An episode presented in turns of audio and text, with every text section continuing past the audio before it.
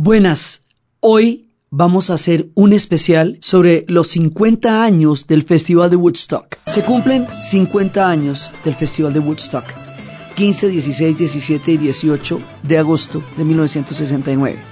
Entonces uno dice, bueno, pero ¿cuál es la escama con el Festival de Woodstock? ¿Por qué seguimos hablando de esos 50 años después? ¿Por qué es diferente de todos los demás festivales que se han hecho desde entonces? Porque este festival más que un evento musical que fue, fue una manifestación, fue una especie de, de, prueba de existencia de todo un movimiento que se estaba dando en ese momento que era la contracultura. El Festival de Woodstock fue una utopía, fue una manera de probar que todo lo que habían luchado por creer que una sociedad podía ser mejor, tolerante, posible, incluyente, se podía probar en un experimento de tres días de música, paz y amor.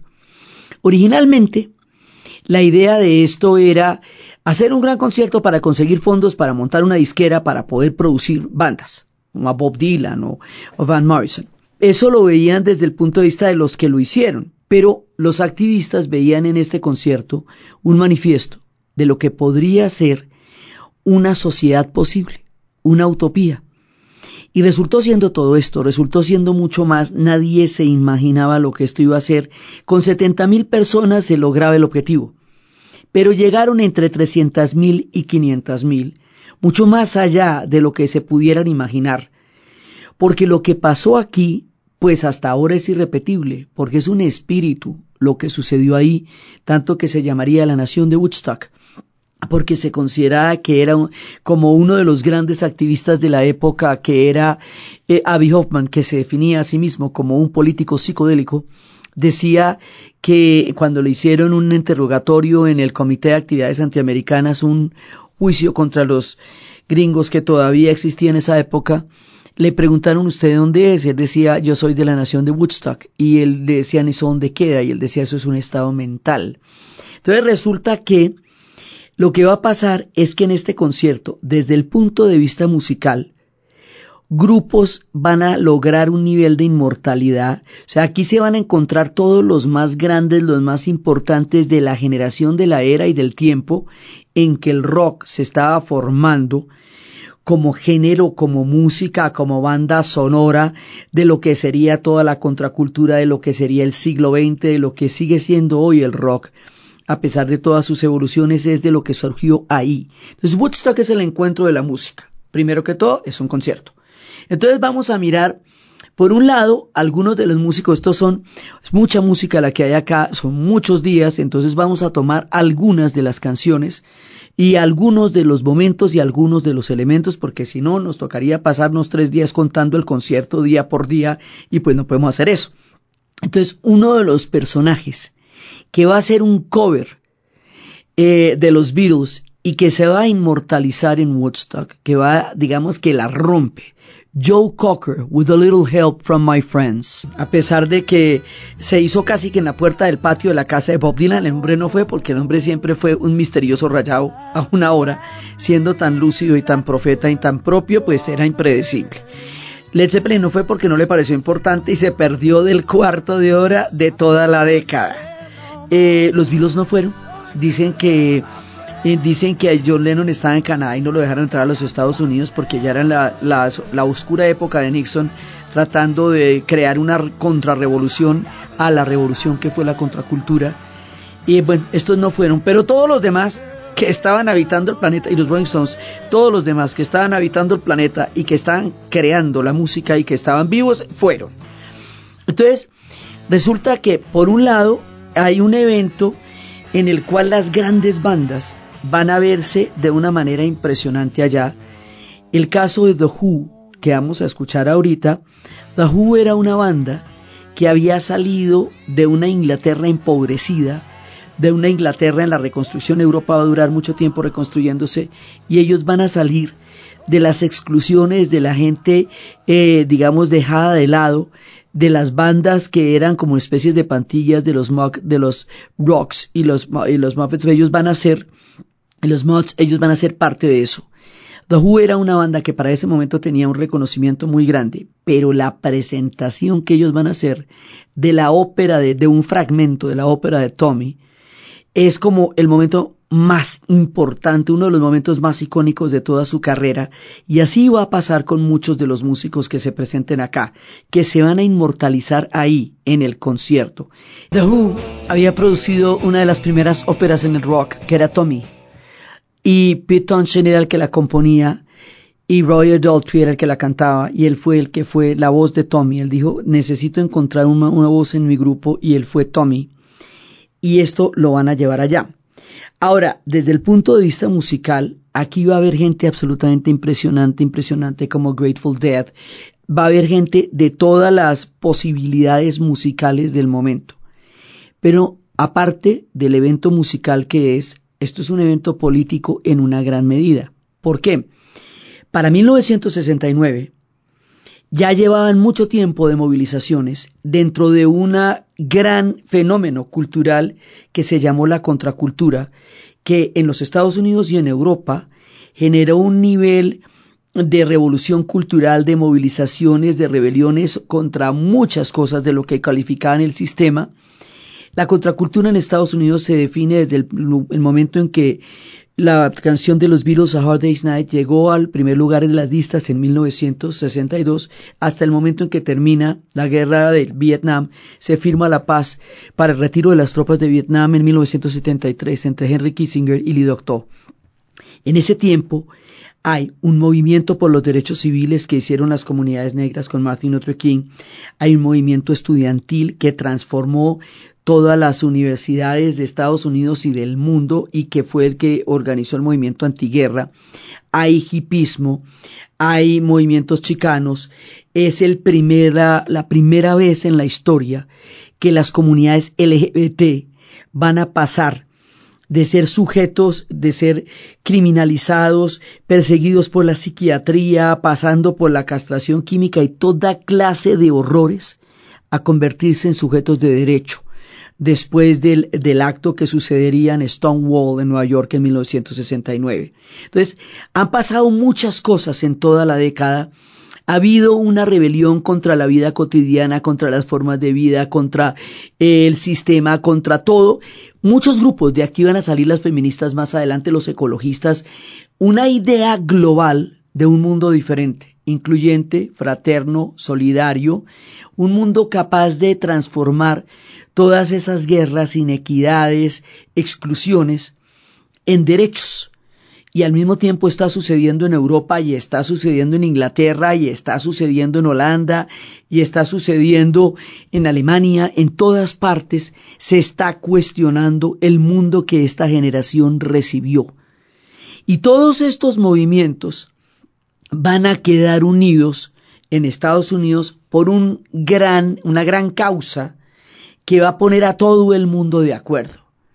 Cualquiera que sea la posición en la que estuviera usted, cualquiera que sea la lucha en la que estaba usted, cualquiera que sean los derechos por los cuales estaban luchando en las calles, en todas partes, hay un elemento común que va a cohesionar a toda una generación en los Estados Unidos y en el mundo también. Parar la guerra del Vietnam. Parar la guerra del Vietnam se convierte en una prioridad frente a la que todos se identifican, porque la guerra del Vietnam es la primera guerra en donde se cuestiona realmente lo absurdo, lo inútil, lo estéril y lo terrible de la guerra. La guerra es un hecho aterrador en las sociedades humanas. No tiene sentido en general. Pero esta, esta no tenía ni patas ni cabeza. Ellos no entendían por qué se iban a desplazar 22 mil kilómetros de lejos de los Estados Unidos para ir a asesinar a un grupo de gente de un país que se llamaba Vietnam, que ellos ni siquiera sabían dónde quedaba antes, qué estaban haciendo allá, por qué estaban allá metidos, por qué los estaban invadiendo, pero además no entendían por qué tenían que morir allá. Nadie les explicó, esto se hizo con mentiras, entonces como ahora, las invasiones y las guerras se hicieron con mentiras. Se inventaron una, un incidente en la bahía, en el Golfo de Tonkin, en donde unas embarcaciones vietnamitas atacaron a unos destroyers norteamericanos y empezaron a mandar tropas, llevaban mandando asesores militares hacía rato, dividieron el país de Vietnam en Vietnam del norte y Vietnam del sur en plena Guerra Fría, como una, un ajedrez de toda la bipolaridad de la Guerra Fría para disputarse la hegemonía planetaria entre el capitalismo y el comunismo, donde terminó metido un montón de gente que no tenía velas en ese entierro, pero que terminó metida ahí.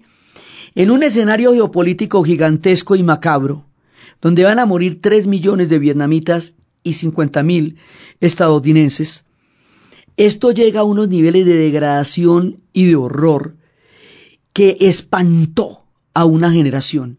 Primero por lo que estaba pasando, porque es que llegaban las imágenes, esta es la primera guerra que va a transmitirse por televisión, las imágenes de los niños quemados en Napalm, los ataúdes blancos que llegaron con jóvenes a los que se les habían dado las mejores condiciones que una sociedad hubiera tenido alguna vez en la era moderna, que tenían todas las mejores posibilidades y cuando todo está listo para que una generación florezca, la matan en Vietnam. Entonces dice, pero ¿por qué están haciendo esto? ¿Por qué están mandando a la gente que tienen para construir una sociedad a que la maten? Ellos fueron reclutados a la brava, no fueron voluntarios, los sacaban de las universidades.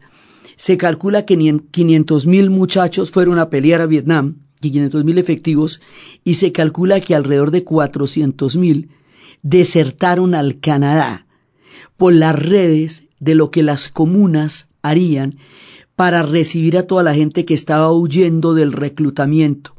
Esta guerra generó un sufrimiento terrible, Además es la primera guerra donde ellos son los malos. Ellos siempre eran los buenos de todos los, de todas las guías y de todas las películas que ellos hacían y eran John Wayne protegiendo a las viudas y a los huérfanos y en la Segunda Guerra Mundial eran los que desembarcaban en Romandía. Pues no, aquí no. Aquí están matando un montón de gente y no queda claro por qué.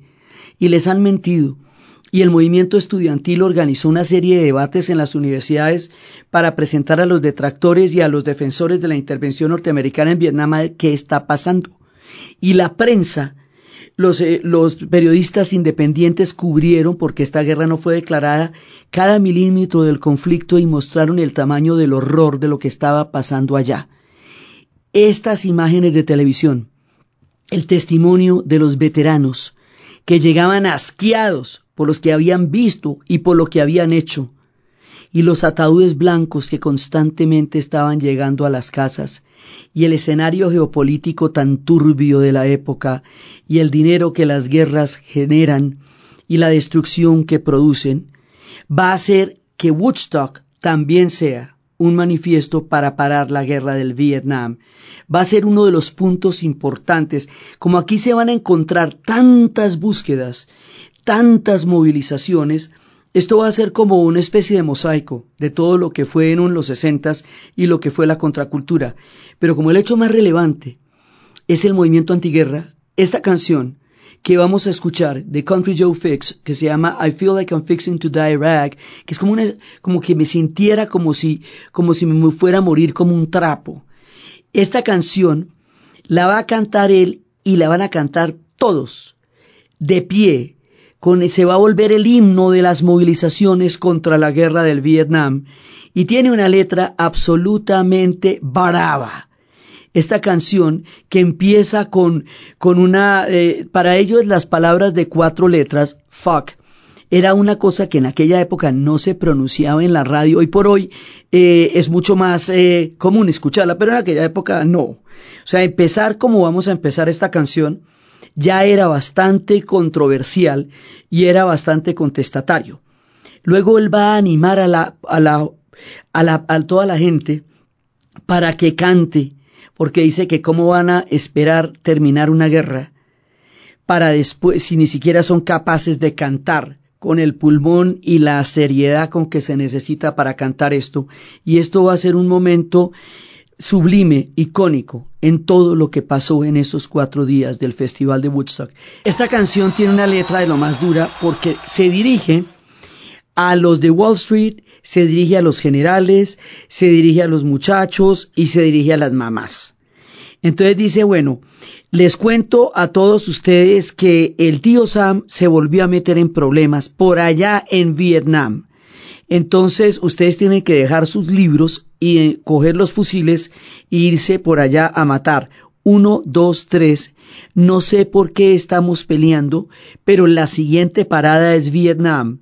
Cuatro, cinco, seis, abran las puertas del cielo porque no va a haber tiempo para saber por qué todos vamos a morir.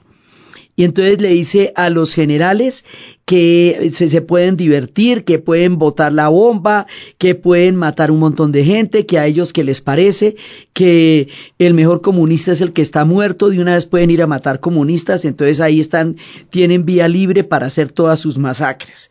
Les dice a los de Wall Street que se muevan con rapidez porque ahí hay mucho billete que hacer, porque la guerra es un negocio muy grande, entonces pueden hacer mucho billete ahí, entonces que estén listos a hacer plata con la muerte y con la guerra y con las armas. Le dice a las madres que se apuren y a los padres de toda la tierra que se apuren y rapidito manden a sus hijos a Vietnam para ser los primeros del barrio en tener de regreso a su hijo metido entre un ataúd blanco. Entonces le dice uno, dos, tres, ¿por qué estamos peleando? No sé ni me importa. La siguiente parada es Vietnam. Cuatro, cinco, seis, abran las puertas del cielo. No tenemos tiempo para preguntarnos por qué vamos a morir. Entonces, esto se vuelve el himno del movimiento antiguerra y es cuando les dice, bueno, pero canten porque es que si ni siquiera son capaces de cantar, hay más de trescientas mil personas allá y si no son capaces de cantar, ¿cómo vamos a parar una guerra? Entonces, el movimiento antiguerra va a ser el núcleo de toda la protesta de los años 60, porque las guerras son terribles en el caso de que tuvieran razón, pero cuando no la tienen, cuando definitivamente no hay ninguna razón para pelearlas, son intolerables y son un crimen contra una generación y contra un pueblo como el de Vietnam. Esto es un horror del cual no es rescatable nada pero es el arquetipo de donde vendrán las guerras en el futuro. La idea es que el periodismo no las cubra tal como sucedieron. La idea es que la gente no tenga toda la información que se tuvo en esa época, ni toda la capacidad crítica que se desarrolló ahí, porque precisamente el movimiento antiguerra fue uno de los elementos claves en el, en, digamos, en la pérdida de esa guerra y en la, y en la posición política frente a lo que fue la actitud de los Estados Unidos en Vietnam. Entonces, por eso va a ser tan grave, porque esta gente va a sufrir lo indecible, va a hacer todas las barbaridades, y eran ahí los que estaban cantando. Esas personas que estaban cantando son los que reclutaban y mandaban allá, sin decirles por qué, ni a qué horas, ni cómo, a matarlos en una guerra en donde nadie tenía ninguna idea de por qué iba a ir allá, y estos se van a parar, y aquí va a ser el pacifismo duro de todo el hipismo, el hipismo, que es otro de los grupos de la contracultura, son los que están buscando una nueva sociedad. Y esta gente la está buscando a través de una vida en paz y amor con la naturaleza, fuera de la competencia, fuera del consumo, con otros valores totalmente diferentes, y de ahí van a salir los ecologistas. Entonces, aquí hay mucha gente. También están los movimientos obreros, digamos, manifestados a través de la voz de la activista John Baez. John Baez va a ser una cantautora eh, de la misma línea de Bob Dylan y van a cantar mucho tiempo juntos.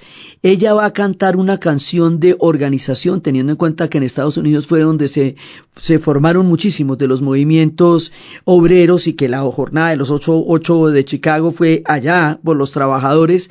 El marido de ella en ese momento está en la cárcel en huelga de hambre y ella lo dice y canta esta canción a Joe Hill, un sindicalista que organizaba a la gente en las fábricas para que pidiera sus derechos. Esto para decirle que esto no solamente fue gozadera, aunque todo el mundo se la sodó. Que esto no solamente fue parranda, aunque todo el mundo se parrandó. Esto también era un acto de conciencia y esto también era un acto político. Y es eso lo que le da tantas dimensiones a Woodstock. Porque la gente va en todos los planes posibles. Nacieron niños, hubo gente que estuvo en viaje de ácidos y otra gente que fue a cuidarle los viajes de ácidos, unos que estuvieron haciendo yoga y respirando y otros que los ayudaban a respirar. Hubo una cantidad de posibilidades de coexistencia de muchas maneras y nadie agredió a nadie. Y fue eso, la paz y el amor, lo que lo hizo tan tan sublime porque en ninguna otra parte de todos los Estados Unidos una población concentrada de esa cantidad de gente se comportó de una manera en que nadie agredió a nadie y todo el mundo pudo expresar sus puntos de vista, sus luchas y sus reivindicaciones y todo el mundo los escuchó y todo el mundo se las odó y ahí también cantó John Baez, Joe Hill.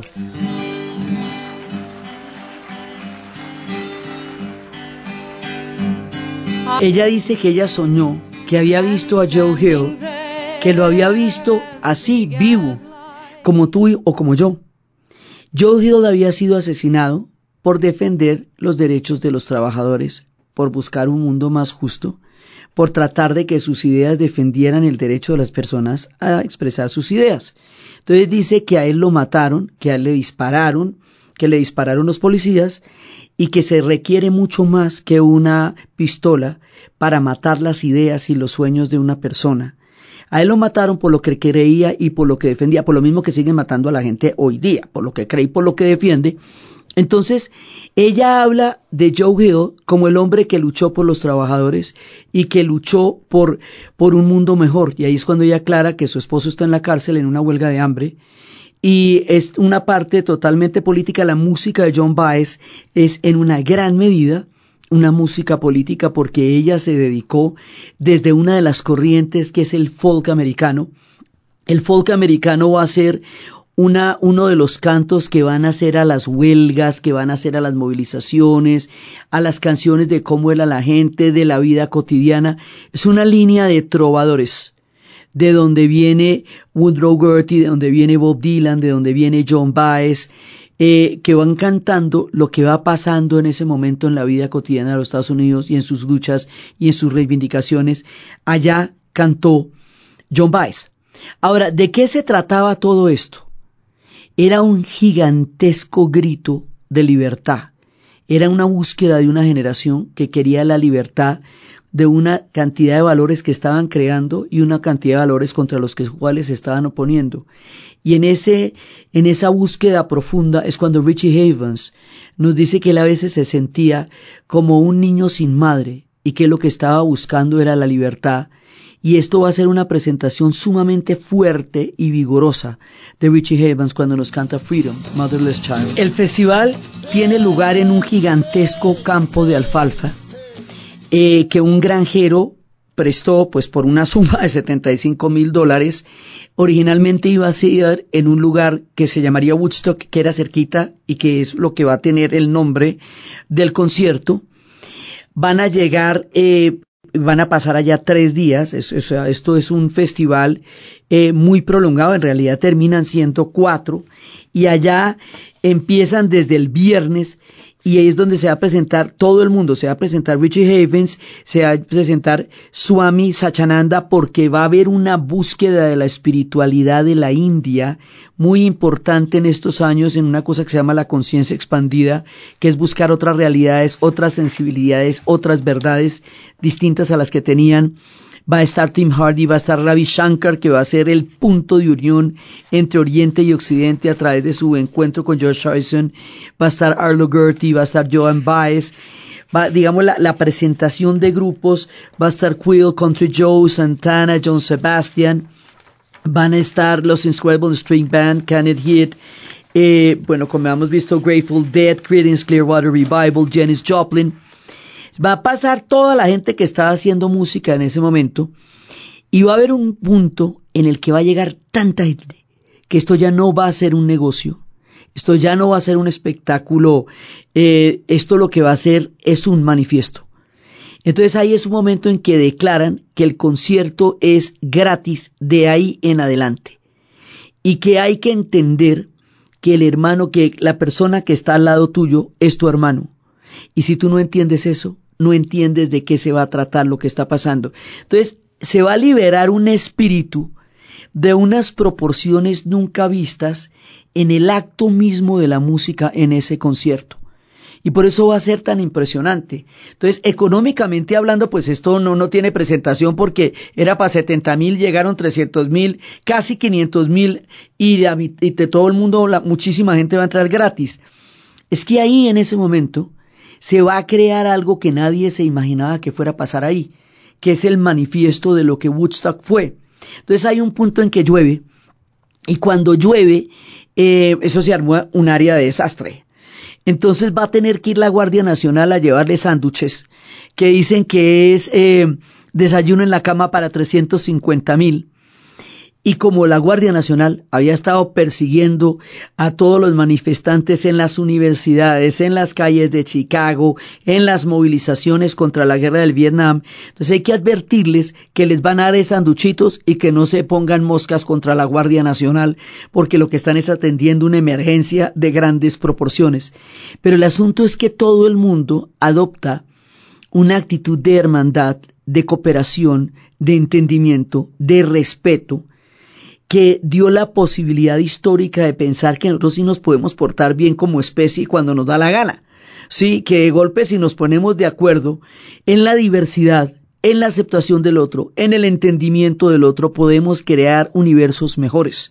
Por eso es que esto va a ser tan famoso. Entonces cada uno va contando el rollo en el que está. El uno quiere la libertad, el otro quiere hablar de Joe Hill, eh, todo el mundo va contando cada una de las, de las historias que cree, por eso además esto musicalmente tiene tanto valor y tantos seguidores y tantos fanáticos como gente fue, tiene muchísima gente que diría no que no son estas canciones, que son estas otras, que no son aquí, que son allá. Bueno, eso es tan diverso como cuando se hace una antología de algo. Pero la idea es aquí un poco mirar diferentes facetas de lo que está pasando ahí. Crosby, Stills, Nash Young van a cantar una canción a los refugiados. Dicen que es una especie de ciencia ficción. Es toda la gente que está huyendo de los holocaustos, de la gente que está huyendo de las guerras. Entonces, como ahora, se habla de los refugiados. Se habla de los refugiados para entenderse con ellos, para aceptarlos, para aceptar su otredad, que vienen de otro lado, que hablan en, otro, en otra lengua, que tienen otros vestidos, pero que la risa nos convoca a todos, pero que la solidaridad nos convoca a todos. Es un canto de solidaridad con los refugiados tan necesario hoy que se está cantando desde las épocas de Woodstock. Al comienzo de la canción están diciendo que nunca antes medio millón de personas se habían reunido, medio millón de jóvenes se habían reunido tres días para disfrutar de la música y de la paz y de, la, y de estar frescos y tranquilos y hicieran exactamente eso. La ausencia de violencia, la camaradería, el grado de, de amistad y de hermandad que hubo en Woodstock es lo que lo hace tan icónico. Entonces hablan de, digamos, todo el tiempo cuando se escuchan los avisos en escena, eh, que son muy importantes, todo lo que van contando a medida que se va haciendo la escena, hay una sensación de asombro y de sorpresa muy grande porque lo que ocurrió ese día sorprendió inclusive a los que lo vivieron. Entonces, todo el resto de la humanidad que no estuvimos allá nos enteramos de esto por la película. Después se hizo un documental de tres horas que además tenía unas secuencias de cámaras divididas para estar mostrando lo que estaba pasando en todas partes. Hoy día es muy común cuando hay un partido de fútbol en la pantalla, pues están mostrando lo que está pasando en diferentes niveles. Pero eso fue la primera vez que se vio un nivel de cámaras simultáneas así. Así que la producción cinematográfica va a ser tan imponente porque está en una tecnología que nunca antes se había visto. El nivel de equipo, las torres de sonido que habían en ese momento para dar el batiaje para 500 mil personas en un concierto también eran de las cosas que no se habían visto antes. Hoy por hoy la tecnología del sonido se da por sentada, pero en esa época se la inventaron. Entonces fue el concierto fue la película, fue el álbum de tres discos, que es lo que quedó, digamos, como oficialmente prensado. Ahí falta mucha gente que se presentó, lo mismo en la película, falta muchísima de la gente que se presentó, pero es como quedó la memoria de lo que pasaba en ese momento. Entonces la gente puesta en esas pantallas se inmortalizó con unas ejecuciones absolutamente increíbles. Entonces así como había canciones tan políticas, tan fuertes, tan específicas, también había canciones utópicas, canciones de cómo me imaginaría yo que sería la humanidad. Este es un tiempo en el que la gente se da el permiso de soñar, se da el permiso de soñar un mundo mejor. no se deja aplastar por la fatalidad de, de, las muchas cosas terribles que estaban sucediendo en ese momento y mira más allá con uno de los espíritus más poderosos que pueden producir los seres humanos, el espíritu de la libertad y el espíritu de la utopía. En este sentido y con este espíritu es cuando Joe Sebastian nos va a contar I Had a Dream. Yo tuve un sueño anoche. Era un sueño muy bonito. Yo soñé que todo el mundo estaba bien, que todo el mundo se, tenía, se sentía contento con su ser. Pero yo no entiendo por qué, cuando les conté el sueño, todos se reían.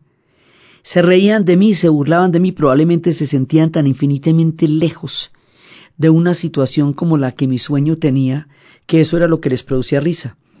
Era un sueño donde todos estábamos juntos, donde los pesados eran livianos como las plumas, donde todos los músicos cantaban juntos, donde toda la gente estaba eh, eh, la una con la otra conviviendo. Era un sueño. Era un sueño el que tuve esa noche. Era un sueño hermoso de convivencia, de amistad. Era un sueño el que yo tuve esa noche. Ese sueño que canta eh, John Sebastian es la gran utopía de la contracultura. Sí, era, era la posibilidad de una comunicación planetaria a otro nivel con una espiritualidad profunda. Si lo quieren, ese es el sueño que también producía Imagine, que es como la canción de John Lennon, que no estaba en Woodstock, pero esa canción va a ser fundamentalmente el texto de la utopía. O si lo quieren, era el sueño de Martin Luther King, de un lugar, un país donde la gente fuera juzgada no por el color de su piel, sino por el contenido de su espíritu. De aquí van a salir un montón de derechos. De estas movilizaciones, de este concierto, de estos años, van a surgir un montón de derechos que hoy consideramos parte de la cultura. Por eso esto no solamente se queda en lo anecdótico, en las flores en el pelo, no solamente se queda en la psicodelia, en la moda, en, en todas las formas tan llamativas, porque esto también fue una revolución estética. También fue una revolución en las artes gráficas, en el teatro, en el graffiti y fundamentalmente en la música. La música fue el aglutinante de todo lo que pasó. Creó un mundo para la juventud. Algo que, un fenómeno que en la cultura no existía antes y lo creó a partir del rock and roll. Entonces lo que va a pasar aquí va a ser una nueva manera de entender los derechos humanos, es de lo que se va a tratar todo. Pero sollaos, todo el mundo encantado de la vida, fresqueados, contentos, ese nivel de alegría era también una de las cosas más revolucionarias que tenía Woodstock. Era la transformación de la conciencia planetaria a partir de la gozadera, de la alegría, de la frescura y no de la bronca. Eso también era una de las cosas increíbles.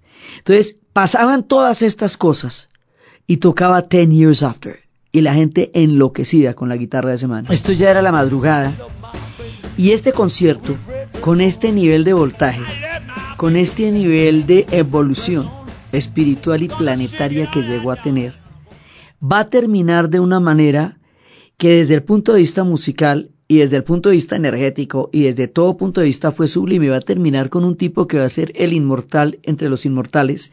Ahí va a entrar en un nivel de sintonía y de genialidad que lo va a inmortalizar definitivamente y dos años después de esto moriría dejándonos en un abandono musical junto con otras cuatro personas que murieron en esa época. Se trata de Jimi Hendrix probablemente el mejor guitarrista de todos los tiempos. Jimi Hendrix termina cantando Purple Haze, termina cantando el himno de los Estados Unidos tocando la guitarra con los dientes. O sea, termina en un estado de, de, de que no se había visto antes. El cierre de Jimi Hendrix, que siempre insistió en que él tenía que cerrar, que él tenía que cerrar. El cierre de Jimi Hendrix eh, cierra con broche de oro un evento irrepetible. Se han intentado hacer otros festivales como el de Woodstock y nunca se ha logrado porque lo que sucedió allá no fueron solamente las bandas, sino el espíritu. Empezando porque si un festival se hace patrocinado, ya ahí el espíritu es otro, ya la vuelta es otra, pues que es que esto era, digamos que en contra de, de muchas cosas, una de las cuales era el consumo. Entonces era, digamos, era una propuesta, una propuesta filosófica una propuesta política aglutinada y presentada de una manera musical. Porque la música, el rock, fue lo que, digamos, el conductor de una revolución cultural de grandísimas proporciones, en donde tanto los músicos como los, los activistas tenían el mismo nivel de importancia. En esa época era tan importante lo que estaba pasando con Martin Luther King y Malcolm X como lo que estuviera cantando Bob Dylan o lo que estuviera cantando John Lennon o los Beatles. Por eso, la música va a ser la mejor manera de expresar todo lo que ellos querían decir. Y les quedó bordado, o sea, les quedó de una manera irrepetible, no solamente por la enorme producción, por la, la cantidad de gente que fue, sino porque el espíritu que salió ahí es el espíritu de la libertad. esos espíritus, tan raros como son, son también de los más eh, enaltecedores de la especie humana y de vez en cuando salen y prefiguran utopías y hacen ver posibles sueños que de otra manera la humanidad no los creería. Y eso fue lo que pasó en Woodstock. Y así fue que nos despidió Jimi Hendrix. Y con esto nos despedimos de una caminada, de un especial, de un encuentro con los 50 años de Woodstock a través de los cantantes, las notas musicales, los campos de alfalfa, la gente que fue y el espíritu que entre todos se desarrolló y los ecos que esto dejó en el mundo. Entonces, desde los espacios de la utopía, de la irreductibilidad del espíritu humano, de la conciencia de un mundo diferente, de la solidaridad con la especie, de la libertad, de la, de la mano que se tiende a todos los que buscan sus los derechos de ellos y los de los demás, y desde toda la revolución cultural, política y musical que significó el concierto de Woodstock en la narración de Ana Uribe. Y para ustedes, feliz día.